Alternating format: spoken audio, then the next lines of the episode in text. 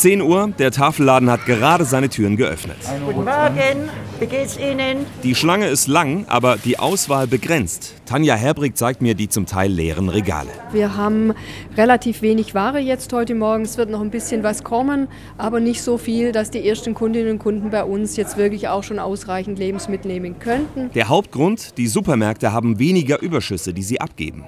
Diese Kundin hatte das Glück, heute eine der ersten zu sein. Sie geht mit einem ordentlich gefüllten Einkaufskorb nach Hause. Eier, Gemüse, Brot. Ich habe Einkommen, mein Mann hat nur wenig Rente.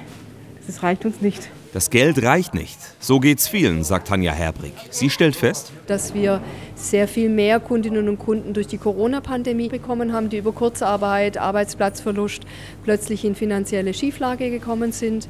Aber wir haben auch über die Geflüchteten aus der Ukraine jetzt einen deutlichen Zulauf und eine Nachfrage. sie erwartet, dass das in den nächsten Monaten noch zunimmt. Deshalb sind die Tafeln auch sehr dankbar für private Lebensmittelspenden. Nach dem Motto: Kauf 2, Spende 1. Das sind so Dinge, die für uns ganz, ganz wichtig sind, von denen wir leben. Aber auch Kirchengemeinden haben Spendenboxen stehen, wo Gemeindemitglieder was mitbringen können, dort abgeben. Tanja Herbrig würde sich wünschen, dass die Tafeln nicht mehr gebraucht werden. Aber die Entwicklung der letzten Jahre zeigt, dass das wohl ein Wunsch bleiben wird. Die Politik muss mehr tun, findet sie. Mit den gestiegenen Lebensmittelkosten, die wir jetzt haben, Energiekosten, Inflationsrate, ist es dringend angesagt, dass Politik sich dem widmet, weil leid tun mir die Menschen, die mit dem wenigen Geld versuchen müssen, über den Monat zu kommen.